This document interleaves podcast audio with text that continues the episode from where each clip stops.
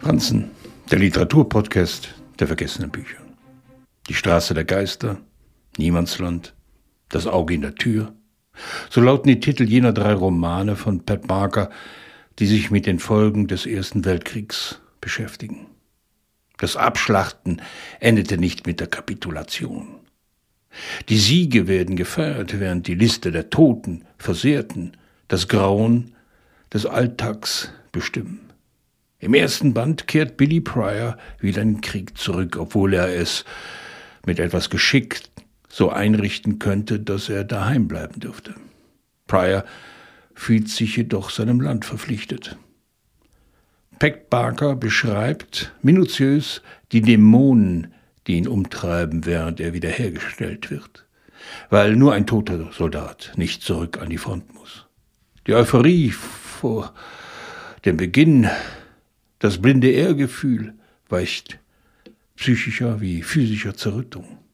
Niemand überlebt einen Krieg wirklich, schreibt Barker. Im zweiten Band ihrer Trilogie wendet sie sich erneut den Überlebenden zu. Je länger ein Krieg dauert, desto lauter werden die Stimmen, um ihn zu beenden. Kritiker beseitigt man am besten, indem man sie mundtot macht. Sigrid Sassoon wird gleich für sie verrückt erklärt. Wie bewältigt man den Schrecken eines Krieges am besten? Mittels Elektroschocks.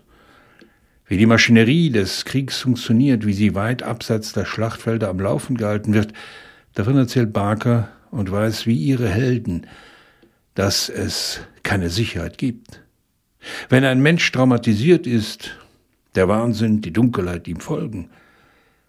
Im dritten Roman rücken die Frauen in den Mittelpunkt. Sie halten das Leben zusammen, sind zum Zuschauen verdammt. Ein Leben zwischen Albtraum, Angst und Alltag. Wird der Krieg zur Normalität, hallen die Durchhalteparolen durch die Gänge, wirft die Leere, die daheimgebliebenen auf sich zurück.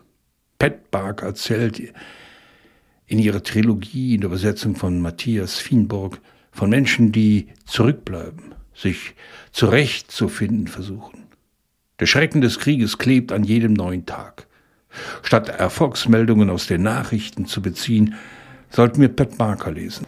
Sie beschreibt zu einer anderen Zeit all das, was in der Ukraine geschieht und allein durch einen Wiederaufbau nicht ungeschehen gemacht wird.